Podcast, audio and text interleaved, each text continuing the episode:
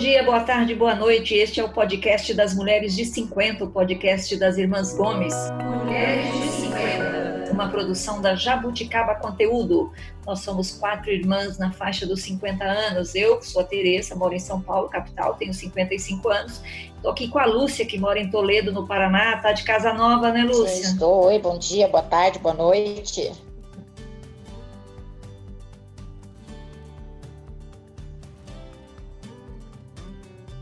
Tá aqui também a Mel, que mora em Naviraí, no Mato Grosso do Sul. Oi, Mel. Oi, meninas. E a Sandra, nossa caçula, que mora em Curitiba. Oi, Sandra. Olá, falando aqui, boa noite, boa tarde, bom dia, falando da fria Curitiba. Muito bem. Este é o último episódio desta terceira temporada. Passou rápido, não passou?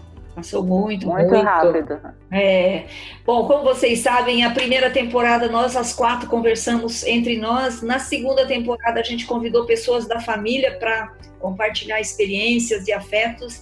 Na terceira temporada a gente ampliou o nosso círculo e colocou na roda amigos, conhecidos, para falar de experiências, para falar de, de coisas que, que são do interesse das mulheres de 50. E hoje é, nós estamos aqui com uma pessoa que é um especialista e também é da família, já esteve aqui, que é o Zeno Sim, meu cunhado. Olá, Zeno. Oi, meninas. Oi, Zeno, tudo bem? Oi, Oi Zeno, seja bem-vindo de volta ao nosso podcast. É sempre uma alegria.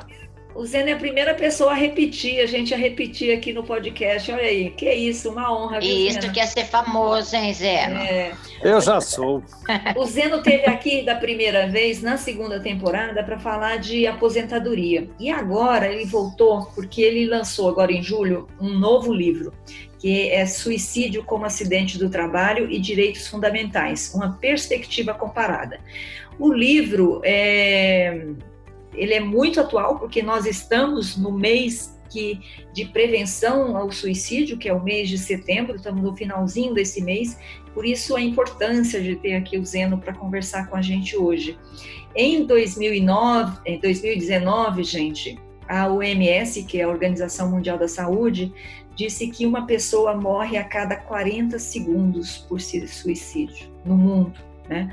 O suicídio foi a segunda principal causa de mortes entre jovens de 15 a 29 anos e é a, só perde para os acidentes de trânsito. O diretor-geral da OMS, o Tedros Adhanom, que a gente tem visto aí nas coletivas sobre Covid, mas no ano passado ele falou sobre suicídio, ele falou que toda morte é uma tragédia para famílias, amigos e colegas. No entanto, os suicídios são evitáveis e eu quero começar essa nossa conversa com o Zeno perguntando se ele concorda com o diretor da OMS. É possível evitar o suicídio? Sim, é possível. É, Deve-se concordar com ele porque hoje já existem muitas técnicas de prevenção ao suicídio que, como você disse, ainda é empurrado para debaixo do tapete, mas já se começa a falar mais abertamente a esse respeito porque conforme a estatística até que você citou, ah, se trata, na verdade, não mais de um problema individual ou de um problema da família, mas sim de uma questão de saúde pública. Então, é, é, é, é possível prevenir, existem técnicas para isso. É, qual que você acha que é o principal, que a gente deve mais prestar atenção dessas, dessas técnicas ou dessas entidades que ajudam a prevenir o suicídio? É, o que você deve prestar atenção é que o, o suicida em potencial, ele muitas vezes dá sinais disso. Então é preciso estar perceptível a esses sinais.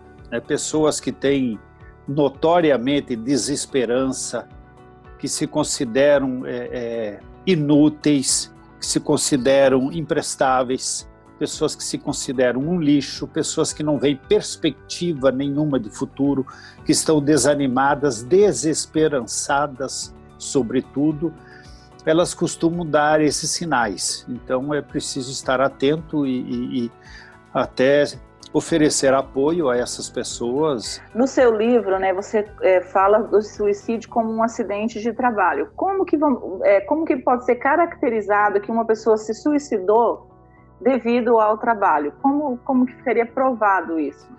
Teoricamente é fácil, na prática, evidentemente, não é tão simples assim. Por quê? Olha, o, o trabalho, como os estudiosos aí especialistas dizem, é um local cheio de pressões que levam ao sofrimento psicológico. Conforme as tarefas atribuídas ao indivíduo, as suas responsabilidades, o sistema hierárquico, a forma da organização do trabalho, tudo isso é, é, atinge o aparelho psíquico e gera é, é o sofrimento psíquico.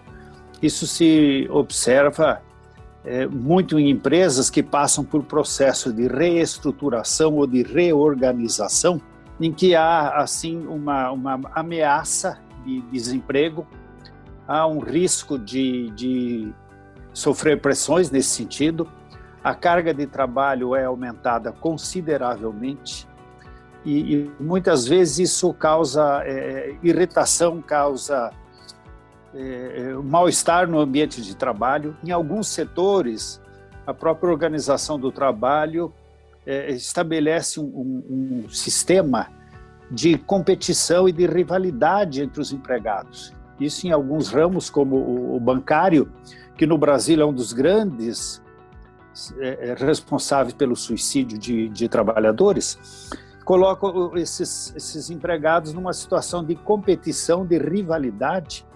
Eles deixam de ser companheiros, de serem solidários, para serem competidores, para preservar o seu posto de trabalho. Então, essa é uma das situações. Rosena, eu vi um, uma entrevista de um especialista, ele falando que muitas vezes a pessoa já tem uma vulnerabilidade genética e o trabalho pode ser o gatilho que faz com que essa vulnerabilidade genética seja acionada. Você concorda com isso? Concordo, porque uma das grandes causas do suicídio é a depressão, que é considerada também pela OMS como a doença do século. E essa depressão, ela tem é, causas endógenas e exógenas. Então, às vezes, a pessoa já porta algumas características até genéticas, umas têm maior capacidade para resistir a pressões e, e, e, a problemas, às vicissitudes da vida, outras não. Então, há um componente pessoal aí, sem dúvida nenhuma. Mas há também esse gatilho, e o trabalho pode ser um desses gatilhos, como uma situação amorosa, a perda de, de um familiar e outras situações. Mas o trabalho também Zé, pode. Você acha que agora com a pandemia, o pessoal trabalhando em home office, aumenta essa chance de, da, do, do, suicídio por causa do trabalho? Aumenta a pressão da, no trabalho? Não. Eu acredito que é possível. Ainda é cedo para se fazer um balanço, porque nós estamos aí com seis meses apenas de, de, de pandemia. Mas o que é apenas. Em termos eu, estatísticos. Eu disse que pelo menos até setembro ia durar. Ninguém acreditou. Pois é, mas em termos assim de avaliação histórica e estatística, é pouco tempo ainda. Mas o que, que a pandemia tem provocado? O isolamento. E o isolamento social pode levar ao suicídio. A pandemia tem provocado um excesso de trabalho, e o excesso de trabalho tem levado ao suicídio. É, é, a pandemia tem provocado também uma situação de casais estarem juntos 24 horas por dia e não estavam acostumados a isso. Os conflitos familiares estão surgindo. Hoje já se fala em burnout parental, que são os pais que já estão ficando malucos com os filhos em casa. Então, são fatores de, de risco, sem dúvida nenhuma. Não, eu só queria comentar que eu, o que eu vejo muito uma questão de suicídio, muito entre os alunos de medicina. A semana passada, sexta-feira, teve uma, uma, aluna de medicina de uma faculdade de Cascavel que, se, que jogou, se, se, jogou de cima do prédio. Era uma, uma aluna, que, uma, uma moça que já dava todos os sinais de depressão, se você olhar o face dela, ela, ela desenhava, então já era coisas mais pesadas, então quer dizer, ela dava já todas as dicas de, de, de suicídio. E então, é, que não deixa de ser, né? O estresse da medicina, o estresse, o excesso da, da, da competição, o, o excesso de, de, de, pressão sobre as pessoas e nem todo mundo aguenta isso, né, Zena? Não. Para algumas pessoas isto é insuportável, né? Está acima do seu limite de resistência. Cada um tem um limite de resistência. Não sei se vocês sabem, aqui em Curitiba, na Delegacia de Proteção à Pessoa, existe um cartório de suicídios. Há oito anos que há um cartório que se dedica especificamente a fazer os procedimentos policiais quando se suspeita de um suicídio. E a cartorária que trata desses, desses inquéritos policiais, ela já disse que o pior da situação é o sentimento de culpa que a família tem de não ter visto, de não ter feito nada, de não ter percebido, de não ter feito nada para impedir. Eu já li muitos depoimentos de pais falando exatamente isso, né? Que, é, principalmente quando são jovens, que têm a vida pela frente, e, e aí o, o, os pais não enxergaram, não conseguiram ver isso. Deve ser um dilema para a vida toda, né? Oceano, esse, esse ato de desistência da vida, esse ato de querer parar de sofrer, quer dizer, não necessariamente parar a vida, mas parar o sofrimento. Né?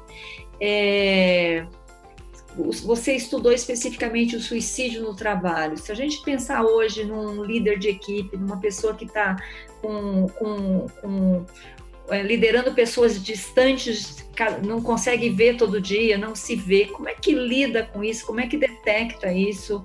É, é, que sinais a gente enxerga no olhar da pessoa ou no jeito como fala que pode dar algum indício de que algo está errado? Nesse tipo de trabalho remoto à distância fica realmente muito difícil. E, e esse sistema de fragmentação do ambiente de trabalho em que as pessoas não têm mais aquele local fixo e único onde se reúnem, isso é psicologicamente muito, muito ruim. Você perde a identidade, ah, né? o sentimento de pertencer. Perde. Sim, de, de, de, vestir a camisa, o sentimento de grupo, de companheirismo, né? de, de, de ter alguém ao lado, de, de esse convívio social. Porque, queiramos ou não, o homem é um animal social. Quer dizer, ele vive em sociedade, tem necessidade dessa interação com outras pessoas, com colegas de trabalho. Agora, é evidente que esse ambiente de trabalho tem que ser saudável, né? Física, física e psicologicamente saudável, o que nem sempre acontece. E existe uma diferença é, entre mulheres e homens, porque eu sempre ouvi dizer que uh, há diferenças quando a mulher tenta se matar e quando o homem tenta se matar. Isso é verdade? Isso existe? Há algumas estatísticas que se aproximam dessa ideia, sim.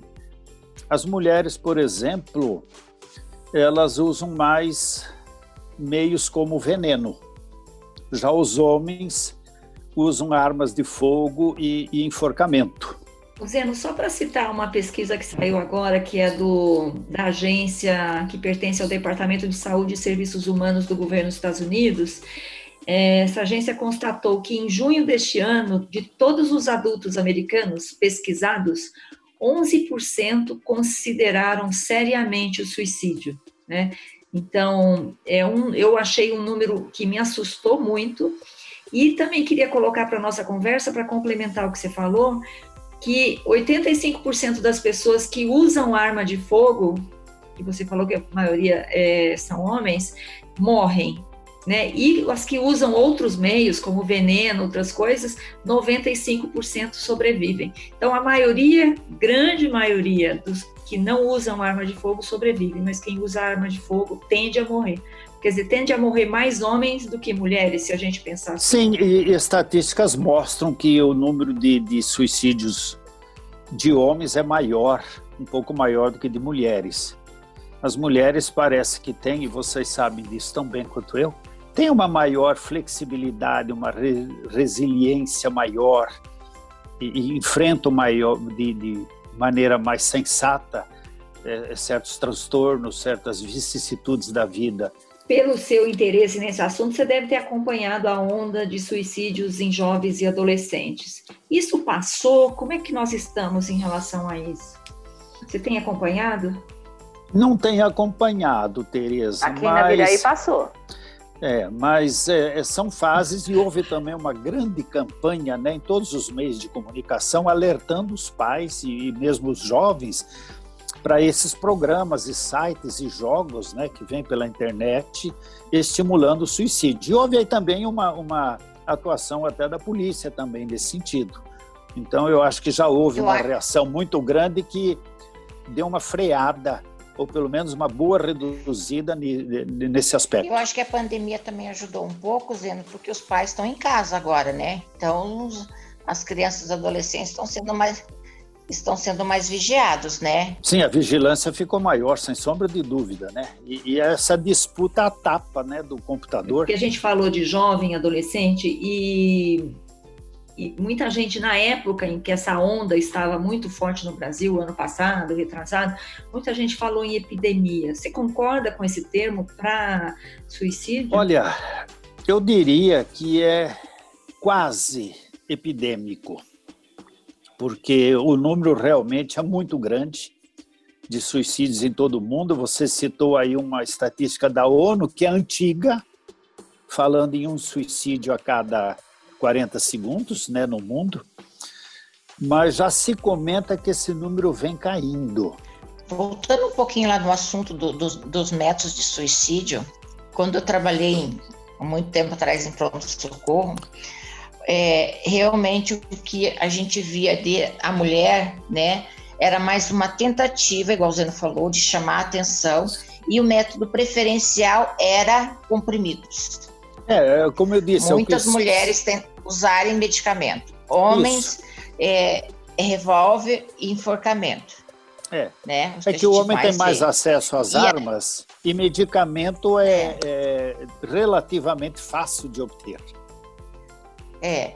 E adolescentes, o que eu vejo mais, que os casos que, que eu vejo, que acompanho, talvez seja mais a, a questão do impulso. É pular de, de, edifícios de grandes alturas, sabe? É, eu acho e, que o adolescente e... é mais um impulso, é um impulso que eles têm.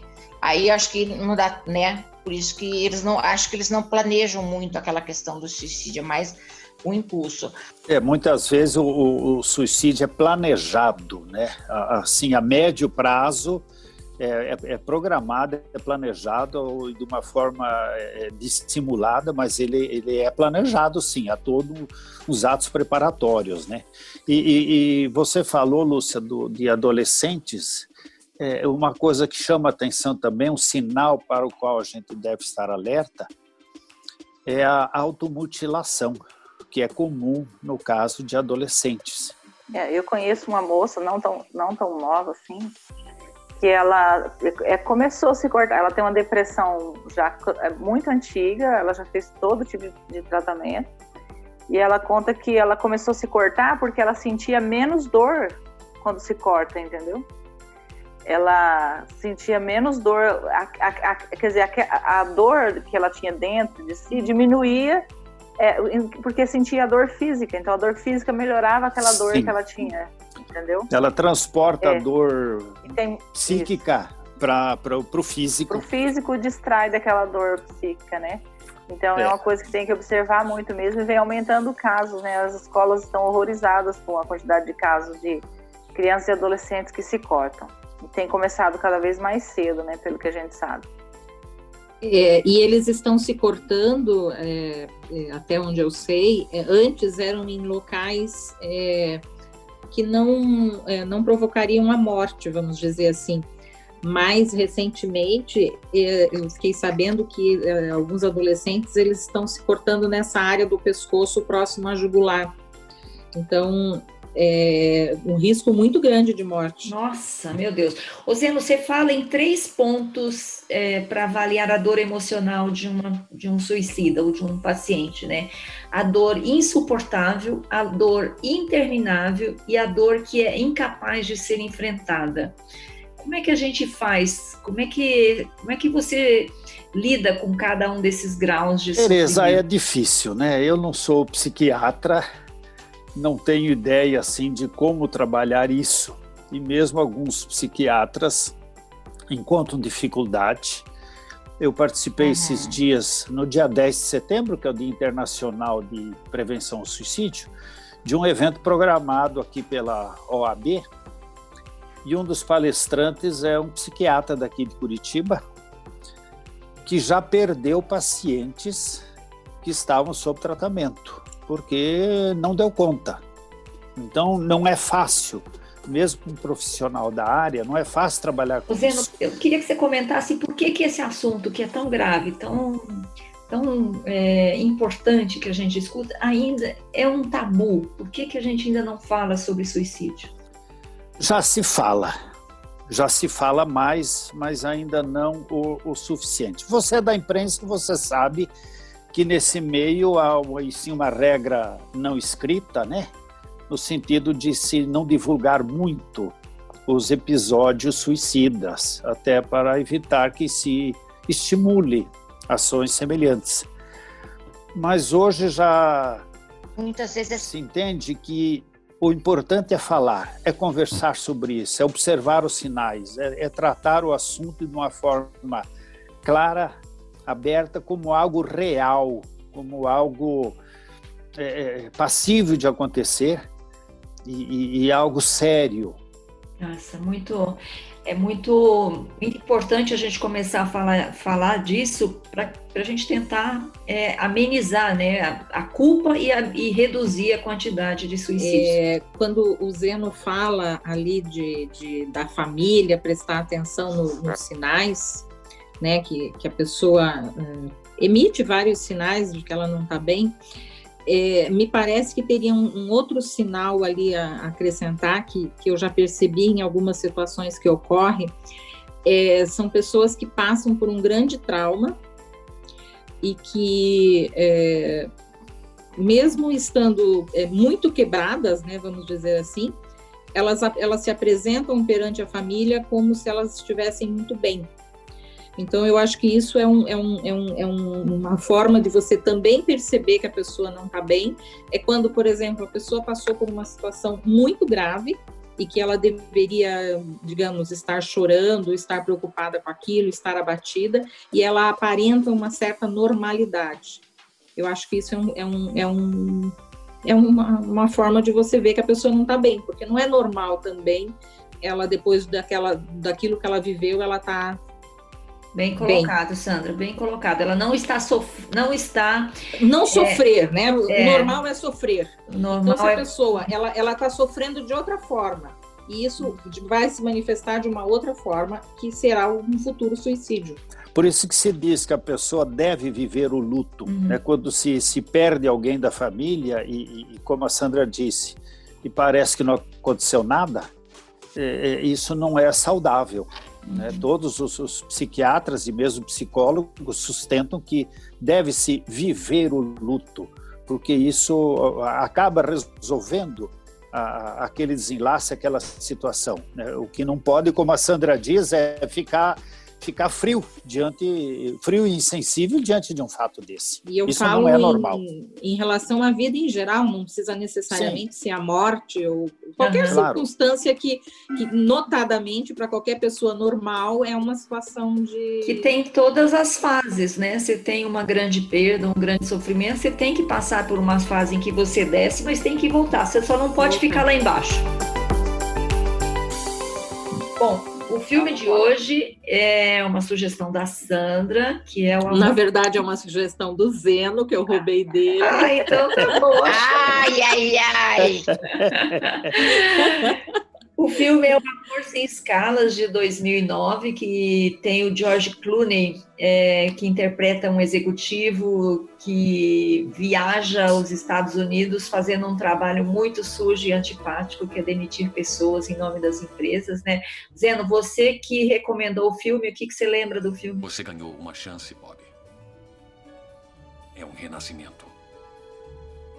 Se não fizer por você, faça pelos seus filhos. Eu me lembro exatamente do, do drama vivido pelas pessoas que foram abruptamente e imotivadamente despedidas. E, e um desses despedidos pelo, pelo George Clooney, ele se matou em seguida.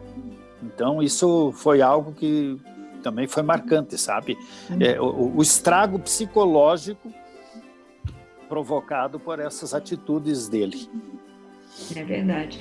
E ele é, ele é super insensível, ele trata a demissão como uma questão, tentando vender uma oportunidade para a pessoa mudar de vida, fazer o que sempre quis fazer, e na verdade ele estava jogando as pessoas na rua, né? O filme, ele é interessante, é um filme muito crítico sobre essa questão da, das empresas fazerem demissão sem considerar o lado humano das pessoas. É, e traz também a executiva Vera Farmiga, quer dizer, a, a atriz Vera Farmiga, que faz um, um, papel bem interessante, que tem um relacionamento com George Clooney. A Mel tá fazendo com a cabeça aí, você lembra, Mel? É interessante o relacionamento deles.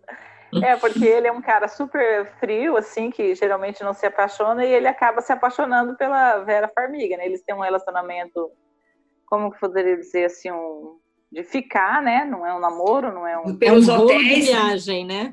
É, só durante as, as, as escalas lá que eles se encontram. Mas no fim ele, ela, ela, ele tem a grata surpresa, né? Ah, quer dizer, a grata não, a péssima surpresa, ingrata ingrata surpresa de que ela é casada, né? É. E pra... quando ele resolve se declarar. E eu acho que pra, eu, eu adoro a cena em que ela fala para ele assim: você era para mim um parênteses, né? Quer dizer, era assim, a minha vida está um toda momento. aqui, é um momento, e ele não percebeu isso, né? Eu achei é. bem interessante. Interessante que ele, que é todo o, o, o manipulador mental das pessoas, Sim. também caiu numa manipulação. E, bom, esse é um filme, então, que a gente recomenda como pelo George Clooney, né, Lúcia? Você assistiu, Lúcia? Ah, maravilhoso. Eu assisti, mas esse filme não me chamou a atenção. Não sei se porque. Mas eu, me, eu assisti. Não sei se foi porque ele não ficou com ela no final, mas assim, não me chamou a atenção esse filme, sabia? É um filme. Porque achei que eles tinham que ficar juntos. É um, é, é um filme interessante, até por essa surpresa aí de que eles é. que a gente está entregando já o final. Estamos dando spoiler. ah, é, é, é, fala dos filmes. Esse filme é antigo, é antigo. É, 2009, tem 11 anos aí, um filme bacana. É. Então a gente recomenda O Amor Sem Escalas com George Clooney e a Vera Farmiga. Dicas maduras Eu tenho uma dica do filme chama Sete Vidas, que é com Will Smith que tem a ver com essa questão de, de você sofrer um trauma e você superar ou não superar esse trauma. Não sei se alguém já viu esse filme. É lindo. Não. Muito bonito. É o, o que, ele, que ele vê a, a morte, o amor. É esse, não? É, é um filme que ele é, se sente responsável por um acidente que morrem sete pessoas. Ah, não, não é, não é esse. é esse, Tereza. É, não é esse aí, Tereza. Tá. Esse, e, ele, e ele faz todo um planejamento para ajudar sete vidas, né? Para sete pessoas, para tentar corrigir um erro que ele cometeu de um acidente. Então, ele vai mudando sete vidas para melhor né? Ah, legal. E eu não vou contar o filme, não vou contar que o filme é muito bonito, é muito emocionante. Eu adoro esse filme, faz muito tempo que eu vi. E é um filme assim que você é, tem um final inesperado também. Ah, a minha dica dessa semana é bem bobinha. É uma dica ah. de organização. Eu sou a rainha das dicas bobinhas, né? Não, você dá dicas ótimas, Sandra. Ai, ai. Mas é que para quem gosta assim de, de, um armário bem organizadinho, assim com as, com as camisetas, as camisas dobradas todas do mesmo tamanho, como o meu marido, que adora uma organização. É, é, tem que dar dica. É, ele que tem que dar dica, mas a, a, dica dele, eu já roubei uma dica dele, então agora essa aqui é a minha dica. É, quando você manda na lavanderia é, camisas sociais, ou, ou, camisa, camisa polo, que ela vem dobrada, vem sempre um papelzinho no, no, meio, né? Ou quando você compra, vem um papelão no meio da, da, da camisa. Sim. Então, a minha sugestão é que na hora que, se você passa a roupa em casa, né, para quem, quem não passa a roupa em casa, ou pode pedir para a sua secretária do lar, é, na hora de dobrar, você dobra exatamente no tamanho do papelão. porque quando você for guardar, você vai ter sempre a pilha com todas as camisas, as camisetas todas do mesmo tamanho. Não sei se vocês entenderam. Entendi, Sandra. Eu entendi. guardar né? aquele papelão que a gente joga fora. Bom, eu tenho uma dica, eu, porque eu achei muito interessante o livro do Zeno do, sobre o suicídio como um acidente de trabalho. E eu queria indicar o filme para quem quiser se aprofundar nisso, chamado Christine, uma história verdadeira. Não sei se vocês já viram, é baseado na história real de uma jornalista que se suicidou em frente às câmeras enquanto apresentava o telejornal. Nossa! É, um filme isso que chama atenção, hein?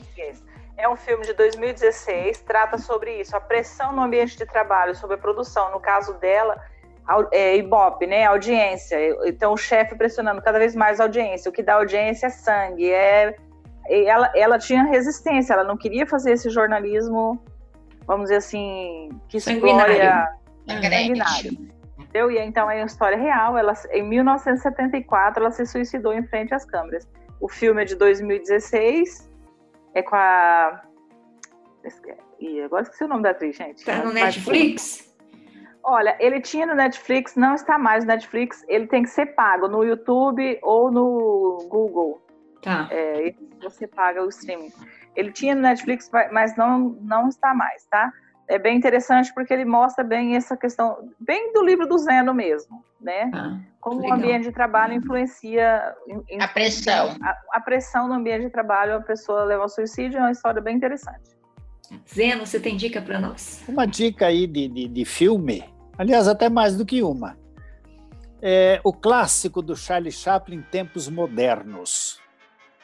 Ali a gente vê como na década de 30 o Charlie Chaplin já tinha percebido que conforme o trabalho é realizado, conforme o ambiente de trabalho é organizado, isso pode levar à loucura.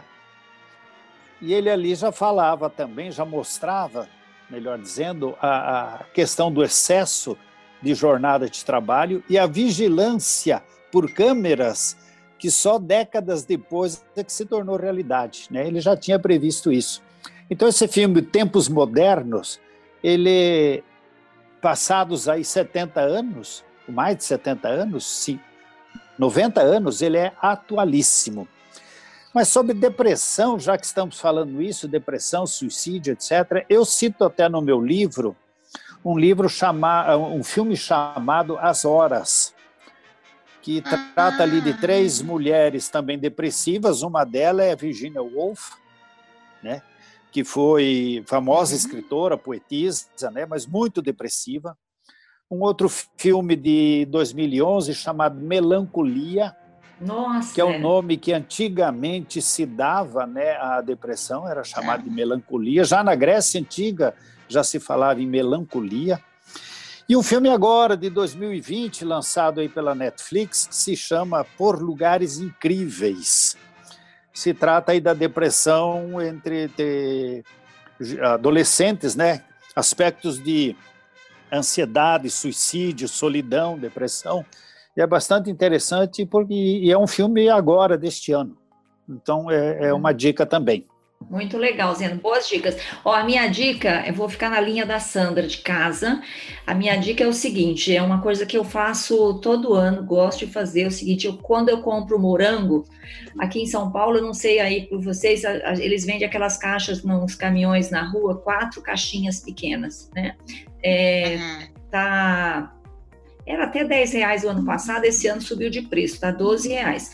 Mas eu compro quatro caixinhas, aí eu levo para casa, separo, vou limpando os morangos, aqueles que são bons para comer, porque a gente sabe, em cima tem, tem morango bom, embaixo tem não sei o que, né? Então, o morango bom eu separo, lavo e colo, e separo para comer, e o morango que está machucadinho, que está verdinho, eu separo, faço pacotinhos de 300 gramas, e congelo os pacotinhos. Então eu tenho morango o ano inteiro em casa porque eu faço essa separação e aproveito os morangos que não são bons para comer. Antigamente eu jogava fora, não sabia fazer isso. Então é a minha dica. Foi, não, que eu me lembrei agora. Tem um livro aí de duas autoras americanas que, que atuam nesta área de, de, de empresarial, que se chama Trabalhar com Você Está Me Matando. Uhum. É um livro interessante E elas começam aqui dizendo: o local de trabalho é um ambiente volúvel, habitado por criaturas emocionais que muitas vezes irritam umas às outras. Tem um outro livro também de um médico americano chamado Trabalhando com Monstros.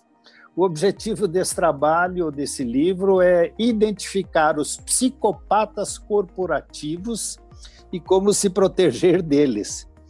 E um terceiro livro, esse é de um autor brasileiro, Clemente Nóbrega. O título é Empresas de Sucesso, Pessoas Infelizes. E ele trata exatamente dessa questão de que é fácil encontrar empresa de sucesso, mas empresas felizes são raras, se é que existem. Então, são dicas também de três livros aí. Tudo bem, Zé. dentro pra, dessa linha. Só para complementar, tem uma pesquisa que eu li recentemente falando que o chefe é o segundo fator de maior satisfação ou insatisfação no trabalho, que o primeiro fator que leva à satisfação ou insatisfação é a saúde mental da pessoa. Gente, estouramos demais o nosso tempo. Zeno, muito, muito obrigada por estar conosco mais uma vez. Um é uma alegria. Muito obrigada. Muito obrigada. obrigada. Gente, esse foi o podcast das Mulheres de 50, uma produção da Jabuticaba Conteúdo. Encerramos hoje a terceira temporada do nosso podcast. Na próxima semana, muitas, muitas novidades para vocês, tá bom? Grande beijo, muito obrigada pela audiência. Siga a gente lá no, no Instagram, que a Mel sabe o endereço. Mulheres de 50 underline. Mulheres de 50 underline. Gente, muito obrigada. Boa noite. Boa noite. Beijos, Boa noite. beijos. Beijo. Beijos, meninas. Beijos,